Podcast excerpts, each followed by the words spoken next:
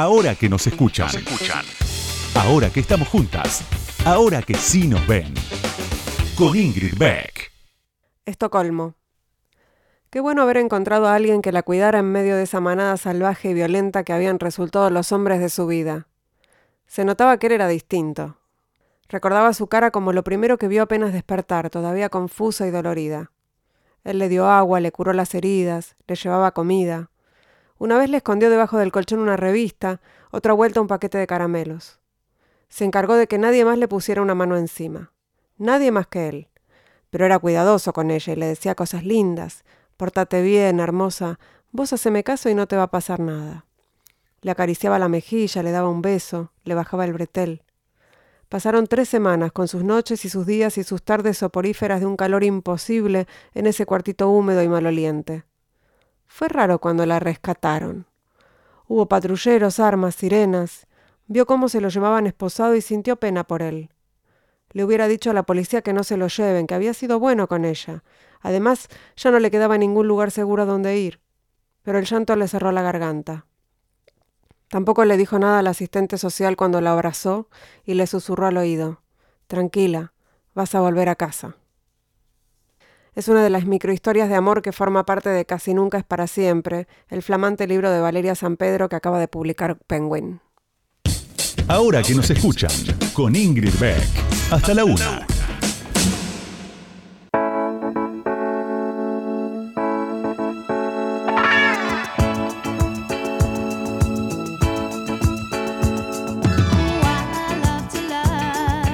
Buenas noches, bienvenidas, bienvenidos, bienvenidos a este nuevo episodio de Ahora que nos escuchan en cuarentena, en pandemia, en toda esta porquería que nos rodea. Pero bueno, este es un. Vamos a hacer un gran capítulo de, Ahora que nos escuchan. Vamos a hacer radio, que es lo que nos gusta, nos entretiene y lo que dura, eh, porque esto perdura. La radio no va a morir nunca, eh, con pandemia o sin pandemia. Y hoy. Eh, vamos a entrevistar enseguida, en instantes, a la diputada Cecilia Moró, que bueno, es del Frente Renovador, dentro del Frente de Todos, y es además vicepresidenta del bloque. Eh, junto con Máximo Kirchner, que es el presidente. Vamos a hablar con ella y vamos a ver si le sacamos alguna declaración sobre, bueno, nada, la inminencia de la legalización del aborto. Ya, ya, ya mismo nos encontramos aquí en este éter con Cecilia Moró. Ahora que nos escuchan, ahora que vos me escuchás, te cuento algo más sobre la invitada de hoy. Ahí va.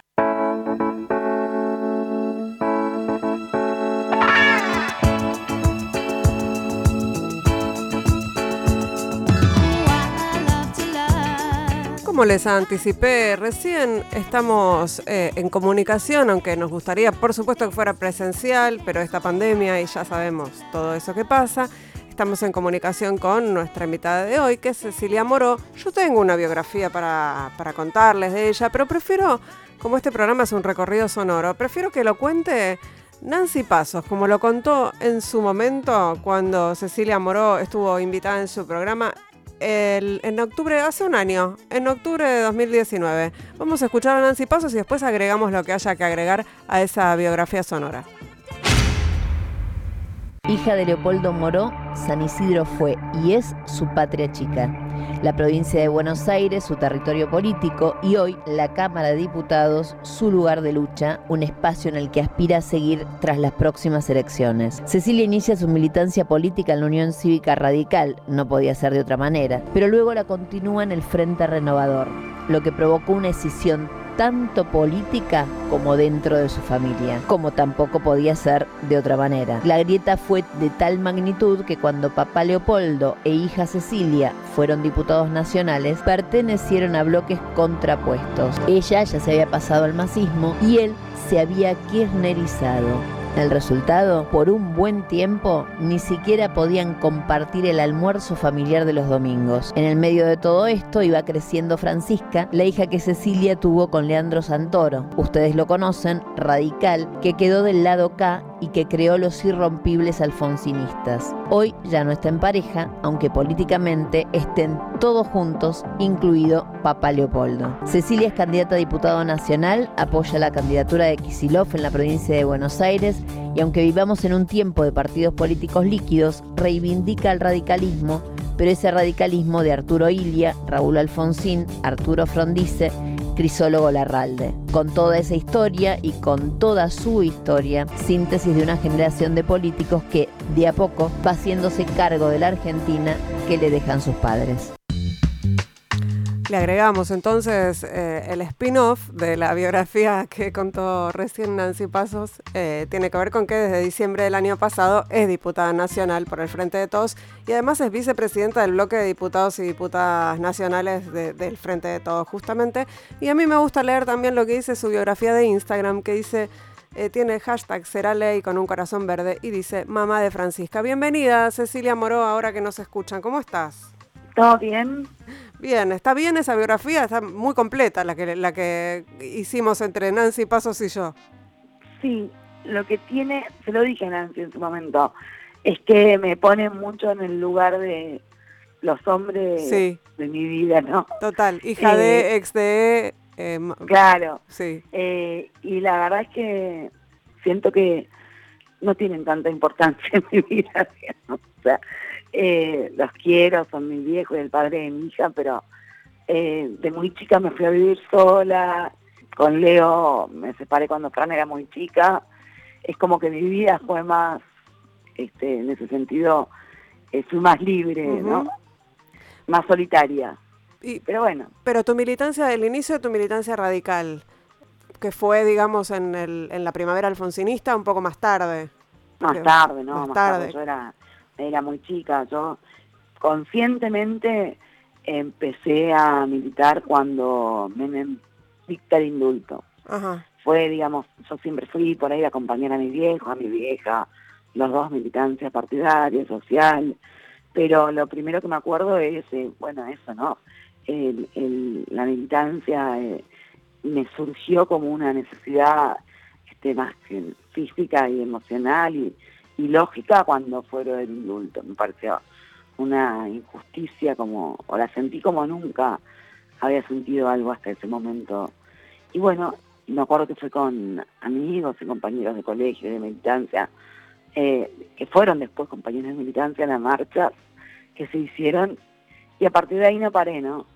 ¿Y, empezaste en la, en la Juventud Radical? ¿No en la Franja Morada?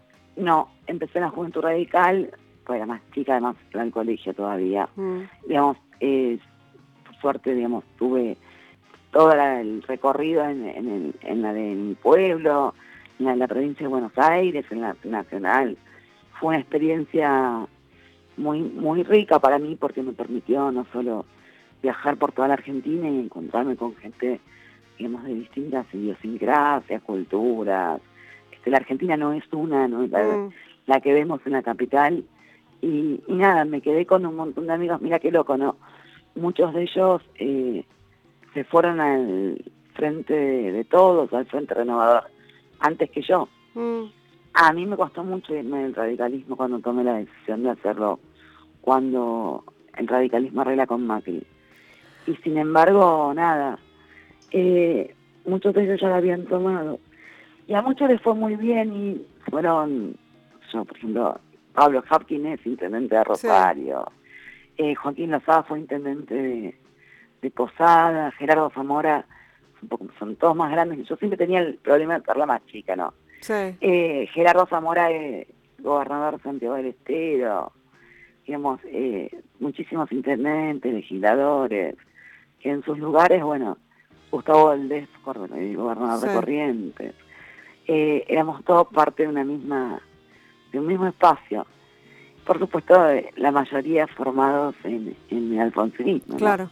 Mira, dijiste alfonsinismo, tengo, tengo un audio tuyo sobre el alfonsinismo que me gustaría escuchar con vos y, que hablemos un poco de, eso, de cómo es seguir siendo alfonsinista, pero ser del frente de todos, y si ser peronista, no ser peronista. Ahora, ahora hablamos de eso.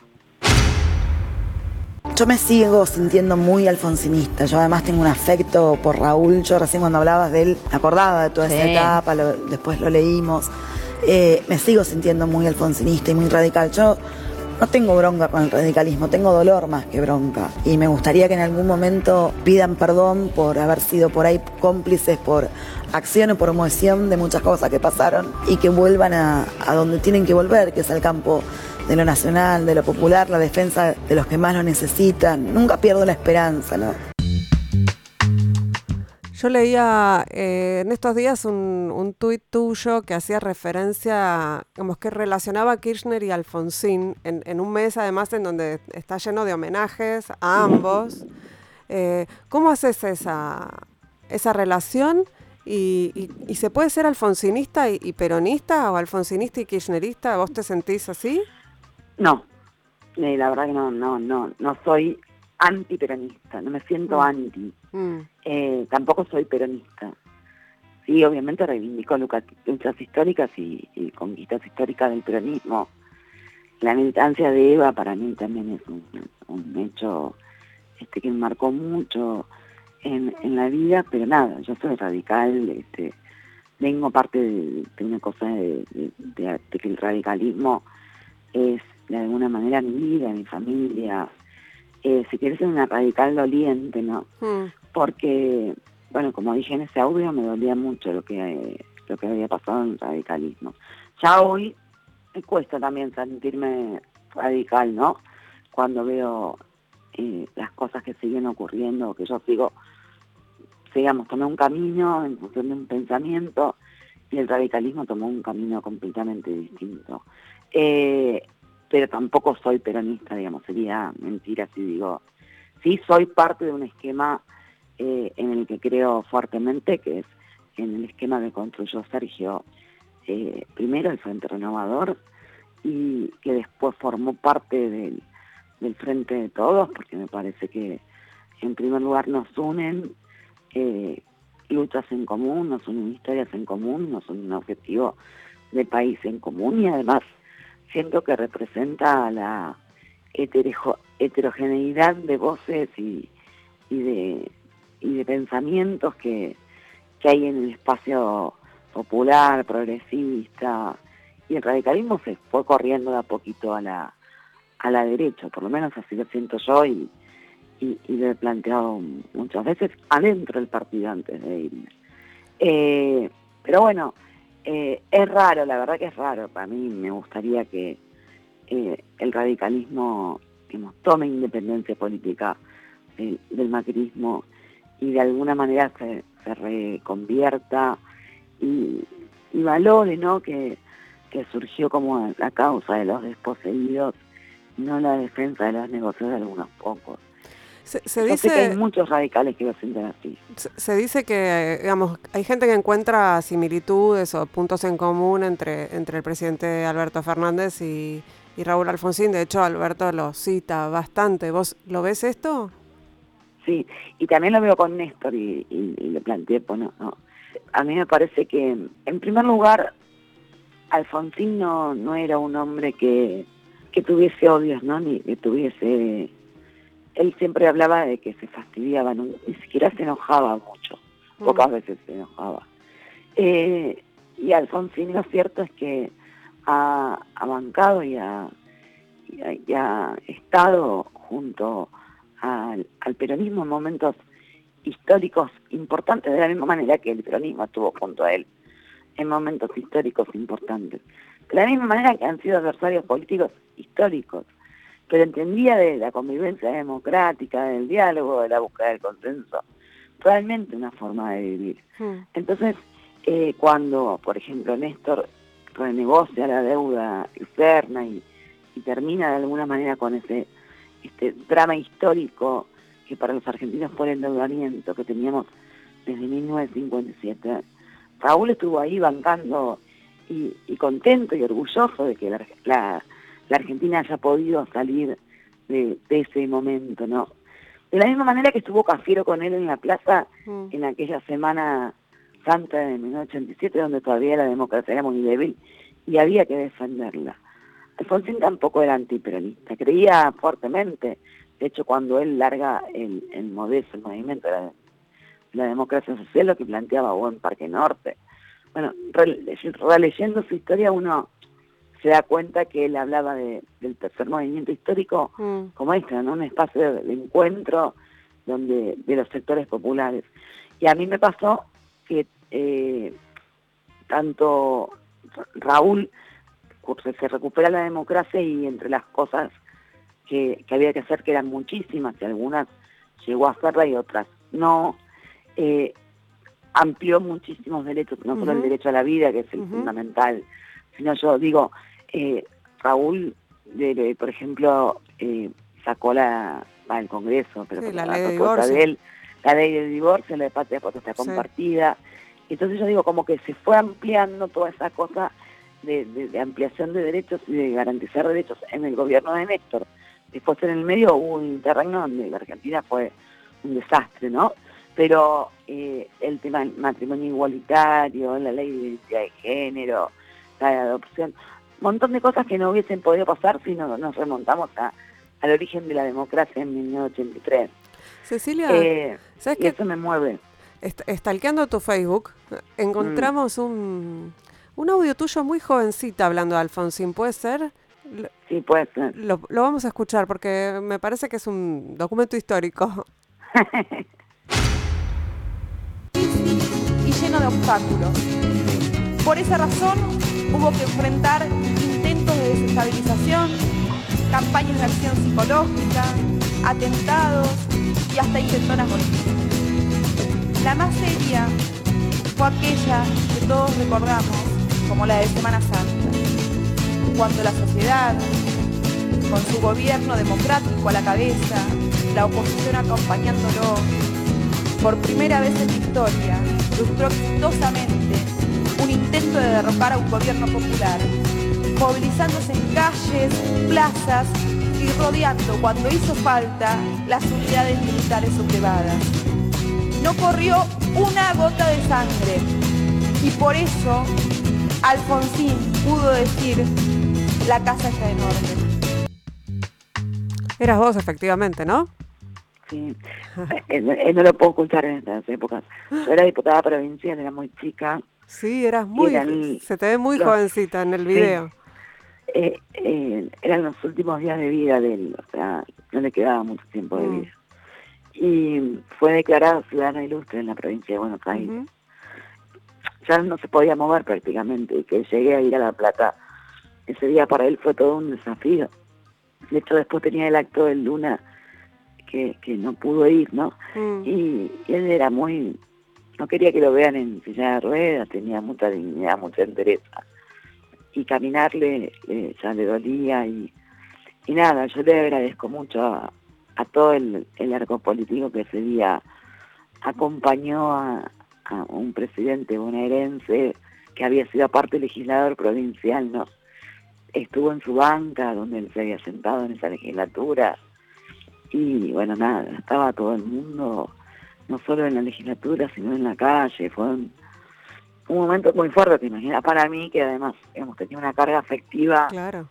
Eh, muy grande, es como que ese video lo borré, no lo puedo ver.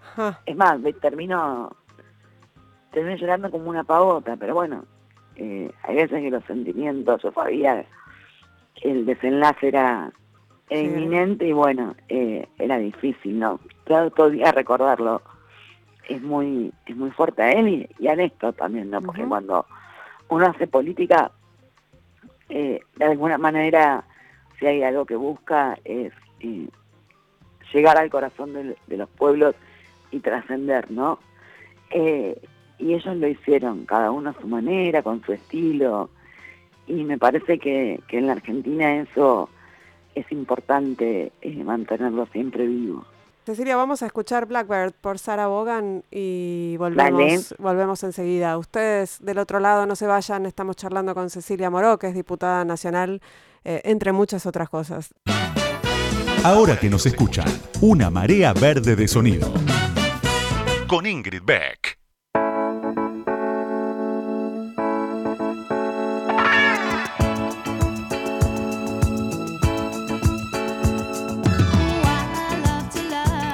Segundo bloque de ahora que nos escuchan, estamos aquí en Radio con Vos, estamos conversando con la diputada nacional por el Frente de Todos, Cecilia Moró, que además es vicepresidenta, ta, diría la vicepresidenta Cristina Fernández de Kirchner, del bloque de diputados y diputadas nacionales justamente del, Frente de Todos.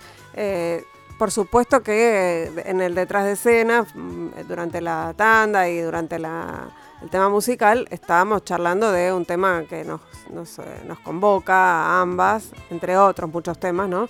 Que es la legalización del aborto. Vamos a escuchar un audio sobre eso y vamos a charlar, por supuesto.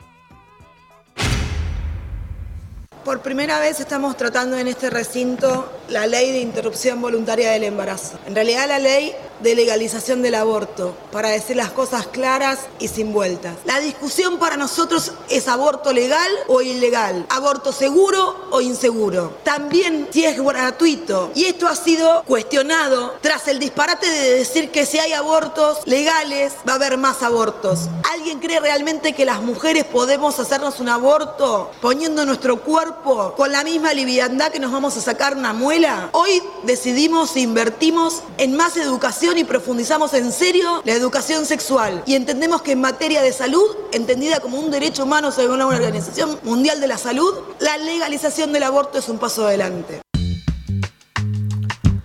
Bueno, estábamos escuchándote, Cecilia, en el recinto, aquel... Qué nerviosa que estaba, qué tensa que estaba. aquel junio de 2000... Porque aparte cuando vos hablaste todavía no se sabía lo de los votos de la Pampa, ¿o no? ¿Estábamos ahí? No, estábamos como cinco o seis abajo todavía. Eh, pero a mí te juro, te escucho y se me pone piel de gallina de vuelta. Me parece uno de los... Mira como tensión me, me, recuerda. Eh, la verdad es que, mira, fue una experiencia para mí, para todas, ¿no? Muy rica. Yo creo que los mejores proyectos surgen, no muchas veces, eh, en, o muchos temas no solo por hablar de proyectos, surgen cuando la sociedad impone y la política eh, de alguna manera venía esquivándolos hace mucho tiempo. Porque, digamos, no garpa, porque te, siempre consejero esos que aparecen, que les dicen este, a los candidatos, no opinen de esto porque tienen la mente la sociedad por uno, la para el otro, o porque no es, viste, tema que mida, viste, muchas veces dicen tema que mide. Y eso pasó con el aborto, eh, con la legalización del aborto. Fue una discusión que si bien este, se tomó finalmente en el Congreso y llegamos al recinto en el año 2018, la campaña por el aborto legal, seguro y gratuito venía presentando el proyecto hace muchos años. En mi caso yo lo firmé desde que ingresé al Congreso eh, y nunca se llegaba a nada. Y lo cierto es que si no hubiese sido por el el movimiento feminista y, la acción que tuvo, tampoco se hubiese llegado a nada, ¿no? Porque son esos temas que nos vale barrera bajo la alfombra. Yo creo que el feminismo es uno de los fenómenos, y lo, veía este fin de semana en Chile, ¿no? Sí. Eh, donde además muchos se equivocan, porque dicen todo empezó por la suba del boleto. No. No, todo empezó el día que las chicas, este, digamos, de alguna manera en el metro hicieron, este, digo, pero son 30 años, no, no 30 centavos. Mm. Es mucho más profundo lo que pasó en Chile, ¿no? Son derechos, son este, derechos oprimidos, son necesidades de ser escuchados. Es, es, una cosa eh, fantástica. De hecho, además, ver ahora el proceso que se viene con el tema de la reforma de la Constitución va a ser, es la primera vez que una Constitución va a ser va a tener más, este, digamos, constitución mujeres, además de representantes de los pueblos originarios, una constitución que además hizo Pinochet en la dictadura. Y con el aborto nos pasó eso, cuando nosotros, eh, digamos, nos dimos cuenta de, que, digamos, en la calle había eh, margen para tratarlo, digamos, que había margen para acompañarnos en, en, esa, en esa pelea y conformamos lo que en ese momento fue una experiencia política y personal para mí maravillosa, que aún hoy este, la, sigo, eh, digamos, seguimos este, militándola, ¿no? Que fue la Sorora. Eh, de alguna manera, digamos, pensábamos que éramos un, un grupo de seis o siete trastornadas que nos habíamos puesto un objetivo y que lo íbamos a conseguir. Y nos pasó que después del debate, que fue súper extenso, eh, fue, digamos, muy, muy plural, escuchamos también barbaridades, ¿no? Nos pasaron barbaridades en el medio, este, digo, de todo, cualquier bizarreada habido y por haber, eh, nos pasaba esto, ¿no? De que, cada vez que, no solo las chicas que venían al Congreso a manifestarse, sino nos motivaba mucho y nos, y nos daba mucha fuerza cuando veíamos que en provincias del interior como Salta, como Catamarca, eh, las primeras reuniones que se hacían de, de, las compañeras de pañuelo verde eran de 6, 7, 10 y que después terminaban siendo miles frente a las catedrales o en las plazas centrales, ¿no? Y la, y la movilización que se multiplicó en toda la Argentina. Y nosotras fuimos para adelante siempre con el objetivo de que sea ley, que teníamos que sacar esa media sanción. Y lo cierto es que llegamos al día de la firma del dictamen y, creíamos que estábamos arriba, pero tampoco teníamos certeza de que estábamos arriba. Nunca holgadas, ¿no? No, nunca, nunca. Y lo íbamos llevando, lo íbamos llevando, y siempre hubo, aparte, lo que significa la convivencia, éramos todas mujeres más Lipovetsky. Y lo que significa la convivencia, te imaginas, de tantas mujeres, o sea, de siete, ocho mujeres, que aparte con personalidades muy fuertes, vos imagínate, Vicky Donda, Romy del Pla, eh, Mayra Mendoza, Silvia Los Penato, eh, Brenda, Brenda, mm. eh, bueno, personalidades muy fuertes y male y de espacios políticos completamente distintos. Y la verdad es que entre todas entendimos siempre que, teníamos que cuidar el objetivo y, y, nada, y por ahí Lipo, a veces cuando nos íbamos muy arriba ponía, viste, un poco de, calma, pero eh, lo bueno es que entendimos que teníamos que ceder, que sabíamos cuál era nuestro objetivo, en qué no teníamos que ceder. Y bueno, llegamos al recinto esa noche y bueno, nada, fue esa tensión que también hasta las 6, 7, 8 de la mañana no sabíamos qué pasaba. Y bueno, finalmente tuvimos media sanción. Eh, Cecilia, a, mí me parece que la experiencia de las auroras además muestra una forma de construcción política y de ejercicio del poder que es bien distinta de la construcción patriarcal, digamos, o de la manera de hacer política de los machos, no de todos los varones, ¿se entiende, no? Pero, pero una manera machista de, ejercicio del poder que tiene la política desde siempre. Y, y hay algo que, que las feministas decimos y es que nosotras este, nos interesa estar en la política, pero que ejercer el poder o, construir política desde el feminismo es diferente. Sí, totalmente. No tiene, no, no lo podés comparar. El nivel de, compañerismo, el nivel de, digamos, de, hermandad que se genera en determinadas causas es distinto, ¿no? Eh, mira, nosotras somos ahora el, el bloque del Frente de Todos, pasó a tener más mujeres que hombres. Y yo no es por, digamos, tirarle un palazo a ninguno de mis compañeros, ¿no? Pero el 80% de las iniciativas son gestadas por, por las compañeras, compañeras. O sea, es, es muy fuerte el nivel de, intensidad y de compromiso que tenemos cuando nos ponemos algo en la cabeza. Eh, es, distinto, ¿no? Es, es difícil de explicarlo.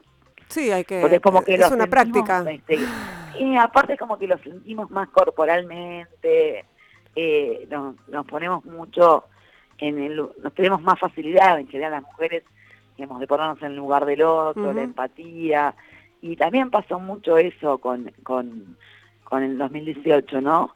Digamos que de alguna manera nosotros veíamos que cada historia y cada situación este, de, aborto clandestino eh, había sido un poco era un poco la nuestra, ¿no?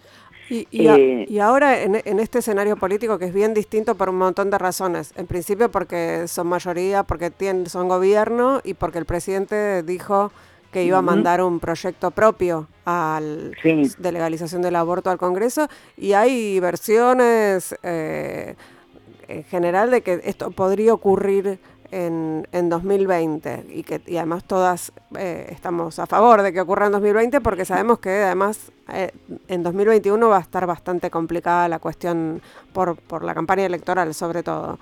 Eh, ¿Vos cómo, cómo lo ves? ¿Cómo ves este 2020? Bueno, con mucha, con mucha expectativa. yo creo que, a ver, que si no ocurrió hasta acá es porque realmente el, el Poder Ejecutivo en, en todos sus niveles digamos, con el tema de la pandemia eh, se vio completamente, no solo acá, sino desbordado en el mundo, ¿no?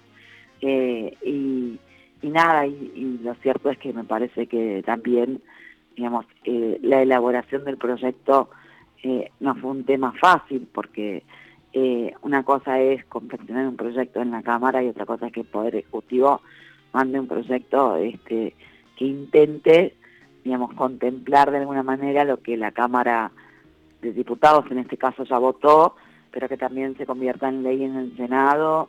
Y la verdad que tengo eh, mucha expectativa en que, en que sea ley, o sea, yo quiero que sea ley, quiero, además en esto, digamos, eh, reconocer en la provincia de Buenos Aires eh, el avance que hemos tenido mm. con, con la ILE y, y cómo se está funcionando, la cantidad de brutadas que se dicen, ¿no? Porque, digamos, eh, uno escucha cuando, por ejemplo, te hablan del colapso del sistema sanitario, este, si nosotros nos ponemos a discutir esto y legalizamos el aborto. El colapso del sistema sanitario, por suerte, ya no pasó porque hubo un gobernador este, y, un, y un presidente que pusieron eh, todo para duplicar la cantidad de camas, este, y además este, no entender que hoy el 90%, 98% de los abortos son químicos, son ambulatorios, no requieren internación, que es al revés, que lo que requiere internación es, la percha, la, tijera, las, infecciones. Sí, pero además... Eso es lo que queremos evitar. digo, hay casi 40.000 internaciones por,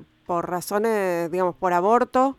Eh, en, eh, por año en la Argentina, 40, casi 40.000 internaciones. Entonces, sí, eh, que conocemos, andás a ver las que no conocemos porque entran por otras causas. Por eso, entonces digo, si el, si el sistema de salud eh, libera esas camas, imagínate que mm, eh, mucho, digamos, al contrario, lo que hace esto es... Además es un derecho, es un derecho que tenemos todas, es una cuestión que tiene que ver para mí con la justicia social, con la igualdad. Mira, yo lo conté en algún momento, yo me hice un aborto. Yo tenía 16, 17 años. Creo que no había cumplido 17 años. Y lo cierto es que yo en su momento tuve la posibilidad de poder hablar con mi mamá y, que mi mamá en todo momento me planteara, primero eso, ¿no? la, barrera de, poder hablarlo con, con alguien, en este caso con mi vieja, y sentirse contenida emocionalmente, cosa que la mayoría de las chicas no podían hacer, este, o todavía hoy no pueden hacer, o no se animan a hacer. Creo que mucho más, ¿no? Pero, y, nada, en su momento, este, mi vieja me dio la opción de, tomar la decisión que quería hacer, porque entendía que era mi cuerpo, que era mi vida, y tuvo y tuve la suerte de que eh, me lo pude bancar económicamente, me lo pude bancar económicamente.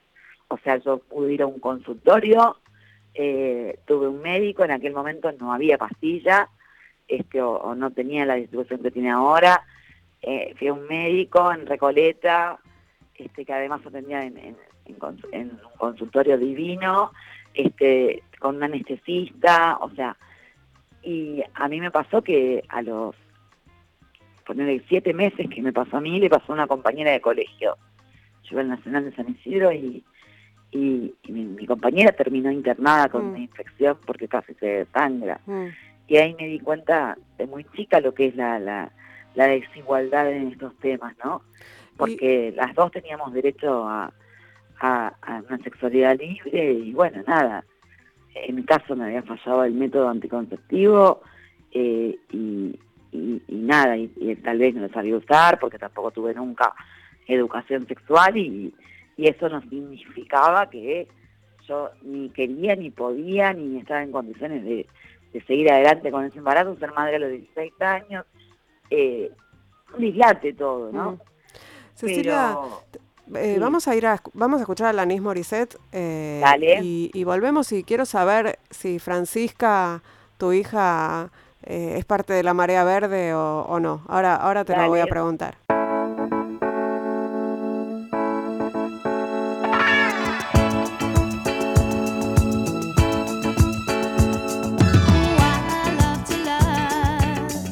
en Ahora que nos escuchan en Radio con Voz. Estamos charlando con la diputada Cecilia Moró del Frente de Todos. Eh, obviamente estábamos hablando de, obviamente no, pero sí, obviamente estábamos hablando de, feminismos, estábamos hablando de, la legalización del aborto, que esperamos que sea, que se, sea ley en breve.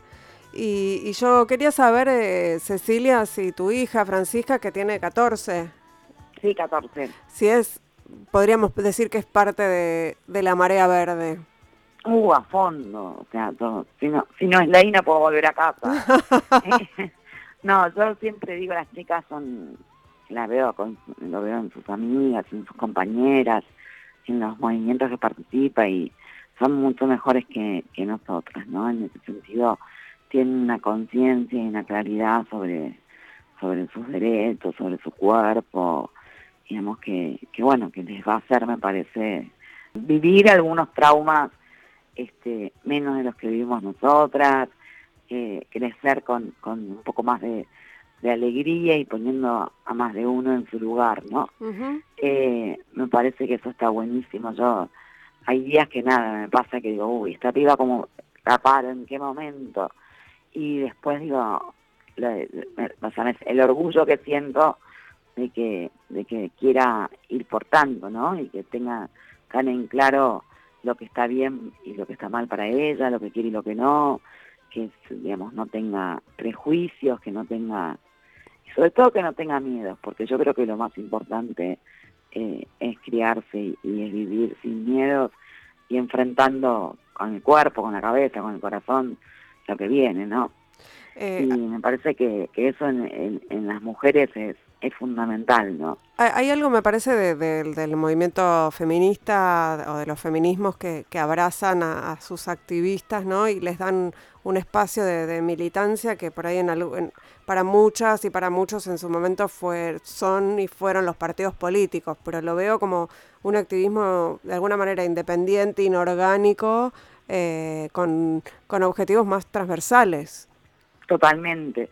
A mí me pasa con Fran. Fran, de hecho, digamos, cree, cree en eso, ¿no? Ella no encuentra hoy en los partidos políticos, si lo digo con, con dolor y con frustración, ¿no? Porque, digamos, yo eh, creo fuertemente en los partidos políticos como herramienta de transformación.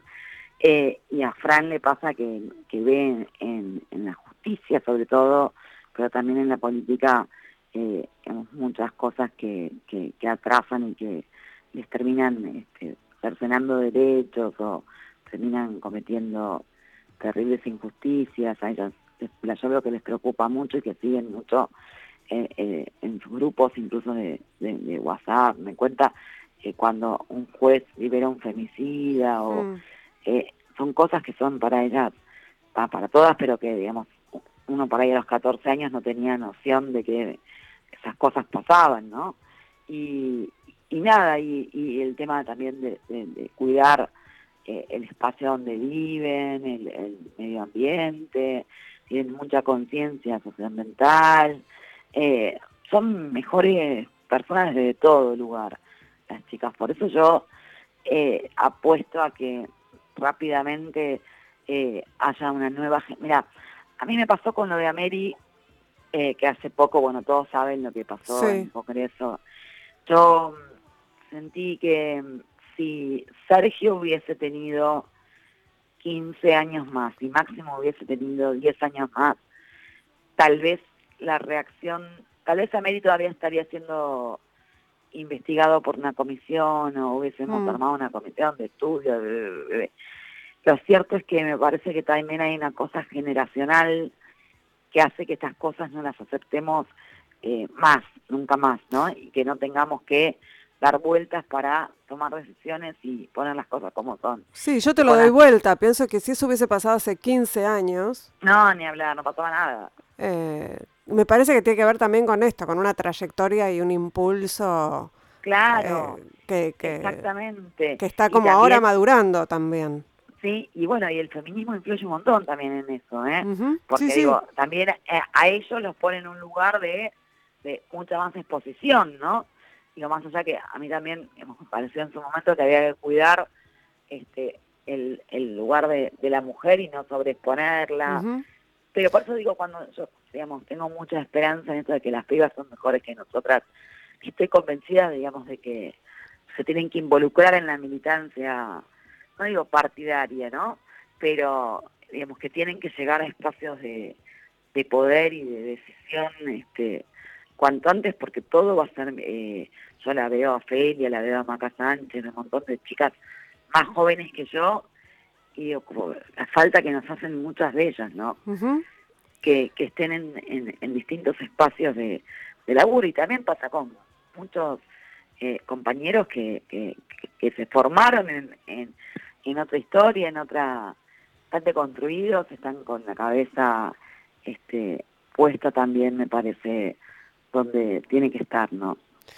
Cecilia, vamos a escuchar un, un audio que tiene que ver con un, un, tema que está ahora vigente y que está en plena discusión en el Congreso, que es el, el impuesto a las grandes fortunas, porque me interesa también tu, tu, mirada sobre los temas que faltan discutir en el Congreso, no solamente la interrupción voluntaria del embarazo, sino que quedan unos cuantos temas bastante intensos, me parece, de acá que termine el, el, año legislativo. Hoy vamos a darle, si Dios quiere y, los compañeros nos acompañan, eh, tratamiento en la comisión. Quiero decir que además este es un proyecto que si bien presentó Máximo, eh, tiene firma de distintos legisladores de otros bloques. Yo me viene a la cabeza Graciela Camaño, eh, el diputado Dillaco, no, Ramón. Digo, o sea, no es un proyecto solo de, de, de juntar consensos previamente. Sí, firmaron todos los bloques menos Juntos por el Cambio, ¿no? Sí, Juntos por el Cambio no acompaña.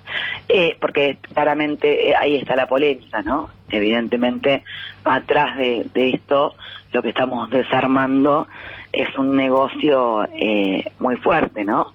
Eh, y además, eh, me parece también que digamos, tiene que ver con lo que pasó entre el 2013 y el 2016, que el macrismo sistemáticamente logró frenar otra ley que, bueno, de alguna manera tiene que ver con esto, que es la ley de humedales. El 95% de los incendios son producidos por intervenciones humanas. Bueno, se están metiendo con gente que no quiere que se metan, es evidente. No, les, tocaste, si sus intereses y me ponen nervioso. Pero nada, bueno, ya tuvo finalmente el, el aporte solidario y extraordinario, media sanción en, media sanción, perdón, eh, dictamen en comisión. Eh, así que también es uno de los temas que creemos que antes de fin de año tiene que debatirse en, en el recinto. Eh, hoy estamos debatiendo el presupuesto, que es de alguna manera el, la madre de las sí. leyes, este, eh, y a partir de ahí, bueno, eh, lo que queda, lo cierto es que cuando nosotros creemos que este aporte tiene que ser este, por única vez y, y, y extraordinario, lo que hablamos es que hay que contribuir muy poquitito, que más tienen, no solo en la Argentina, sino en Latinoamérica también, porque son fortunas este, de las cuales no, no, no tomamos dimensión, ¿no? Eh, no es que si vos tenés tres casas, dos autos, una casa en Punta del Este y, y un campo te va a agarrar, ¿no? Eh, y bueno, que... Si Aunque vos... tampoco estaría mal, ¿no? Digo. No, no, no, no, la verdad que no.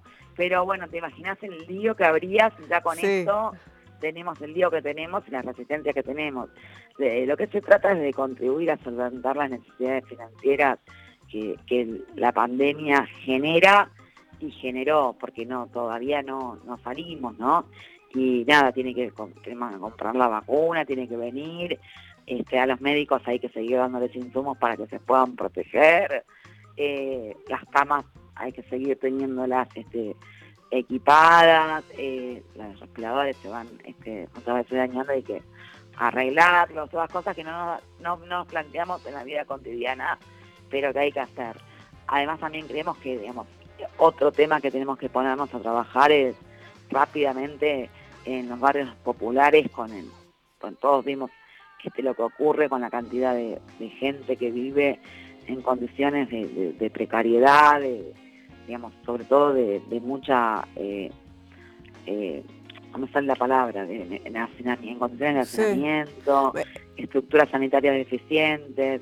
Bueno, parte del aporte nosotros planteamos que va para el saneamiento, la mitigación ambiental, la construcción de viviendas en esos barrios, subsidios a las MIPYME que fueron las que las que bancaron durante todo este tiempo, eh, también más becas progresar, este, porque los pibes este año eh, el sistema educativo fue uno de los más dañados y fue uno de los que más se vieron afectados por no poder este, participar de muchos de ellos de, la virtualidad, de la conectividad, y se retrasaron y nos parece que, que, además no lo está discutiendo eh, solamente en la Argentina, sino que lo está discutiendo el mundo.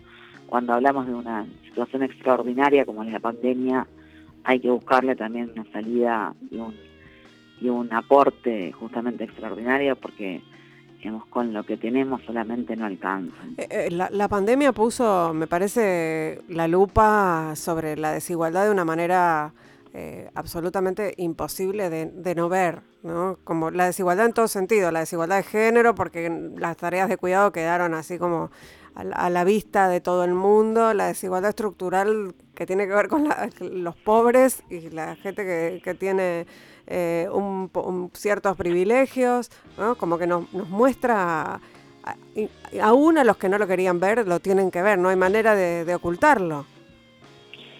Pero niegan, sabes que yo siento muchas veces que no, o sea, por lo menos que les es indiferente, ¿no? Es como que hay que leer un, libro que es Odio de los Indiferentes. Y, lo niegan. Y yo creo que, mira, Obviamente que la Argentina no está bien, no para mí no, venía bien en términos económicos, creo que el macrismo hizo pelota todo, que además nos dejó endeudados, pero más allá de lo que uno piense eh, del gobierno anterior, lo cierto es que si nosotros vemos el esfuerzo que ha hecho el Estado Nacional para aguantar con la con la IFE eh, y con las ATP a, para, para el pago de aguinaldos, eh, de sueldos y, también ahora de aguinaldos, y anunciaron que se va a extender. Es terrible porque ahí te marca eh, un piso de, lo mal que estábamos, ¿no? Los millones de, beneficiarios que tuvo la IFE y, nada, y, todos sabemos que, que hay gente que esto no le importa, no le importó ni le va a importar nunca. Tal vez por eso tienen las fortunas que tienen eh, y lo toman como algo en contra de la verdad es que yo siempre este, pensé que debería haber sido eh, voluntario no que yo digo porque muchas veces qué pasa que vos estás en una situación así o en una este, situación límite y vos decís eh, ves como el empresario medio el comerciante el que la pelea el que tiene una fábrica de pastas va y ayuda. Ahora, el que tiene este, las autopistas de la Argentina, no. Pero además, digamos, la guita la hicieron con el Estado en muchos casos. Y no digo que de manera ilícita en muchos casos, en otros este, está en discusión todavía. Pero, a ver, si te enriqueciste a costa de los negocios con el Estado, porque, digamos, fuiste parte del sistema de obra pública durante años, a ver, lo mínimo que podés hacer es voluntariamente darle al Estado una mano cuando estamos todos muy mal. Eh, y digamos, te lo digo yo, a ver, muchas veces me dicen, ¿por qué los diputados no donan su sueldo? A ver, yo, digamos, doné una parte de mi sueldo al Hospital de San Isidro, que es donde vivo, al Hospital de Moreno, y obviamente no lo, no lo digo, no, lo, no es que lo voy publicitando, ¿me entendés? No me saco fotos, te lo, lo digo, ahora surge, digamos, pasó el tema. Pero también es cierto que yo vivo de mi sueldo. Claro. Yo cobro 168 mil pesos y es un sueldo súper privilegiado. Y vivo re bien y mantengo a mi hija yo sola. Ahora, si yo mi sueldo lo dono, ¿sabes qué ocurre? Termino viviendo de esos empresarios o lobistas económicos que no quieren donar. Claro. Y que lo que en definitiva quieren es condicionar la política y la economía. Entonces, digamos, si yo tuviese, eh, digamos, la oportunidad de, donar el sueldo es porque me hubiese entregado algún negocio. Claro, porque te entradita por otro lado, obviamente, claro. Y, digamos, en general, sabemos de la tentación que tienen, digamos, para que no tratemos esos temas y otros grandes temas. Nos pasa lo mismo con la ley de fuego. Están nerviosos porque el proyecto que presentamos, que presentó Máximo y el bloque del Frente de Todo, plantea que, todos sabemos, que el 90 y pico por ciento de los incendios son intencionales y que en aquellos lugares donde se produzcan ese tipo de, incendios, digamos, tenemos 14 provincias destruidas, digamos, hay un, holocausto ambiental, eh, en esos lugares durante 30 años no pueden hacer emprendimientos inmobiliarios porque lo que termina pasando es que con esos lugares, digamos, termina viendo este, en unos años countries, eh, barrios muy coquetos para el turismo, entonces hay que terminar con el negocio a costa de, terminar también, digamos, porque ellos lo hacen a costa de terminar con los espacios verdes que nos quedan. Entonces están en todos lados, ¿eh? son Sí, son una plaga, mira. Son una plaga. digamos, cuando me decían el poder, yo no, no, no, no, no, no estoy bautizada, no, tampoco, digamos, eh, si querés, atea, creyendo en algo, pero cada día no pensé. Eh, pero cuando a mí me hablaban del poder de la iglesia, yo no sabía de qué me hablaban. Digamos, porque crecí en, en democracia, en un ámbito donde mi familia no, no, no, no es que la iglesia tenía un rol, ni, la religión, ni, bien ni mal, sea, no, no iba por ahí. Y nada, y, cuando me senté, cuando fue lo de la legalización del aborto, en 2007 me sentaba a hablar con, con compañeros este, que me planteaban, no, negra, vos tenés que entender, en el pueblo, allá, la iglesia es muy fuerte, y me llamó el obispo, y vos por el otro lado sabías que tenía tres vidas, digamos, una amante de día, una de noche y una de... O sea, de tarde, es, como mucha doble moral en muchas cosas, ¿no? Y con los poderes económicos es lo mismo. Vos cuando le tocas un negocio, es como, eso hay que pegarle al chancho para que el chancho salte. Sí. Es eso, te das cuenta enseguida, como empiezan a aparecer este, los comentarios de ese tipo por todos lados. Me parece que lo que, lo que los une a todos estos grupos es, es la, la hipocresía, básicamente, además de, de otras cuestiones. Eh, Cecilia, se nos acabó el tiempo, lamentablemente, pero nada, te propongo que cuando dejemos la virtualidad hagamos un, un encuentro acá en el estudio. Eh, más lindo, más cómodo, con un mate, con algo. Sí, a un café, ¿Eh? alguna, un, vino, una, cerve una cerveza. Una cerveza estaría genial ahora con el veranito. Cecilia, ¿Eh? fue un placer enorme haber charlado con vos aquí en Ahora que nos escuchan este rato. Esperemos que, que sea ley este año, ¿no? Sí, esperemos que sí. Eh, abrazo grande. Un beso. Chao, un abrazo.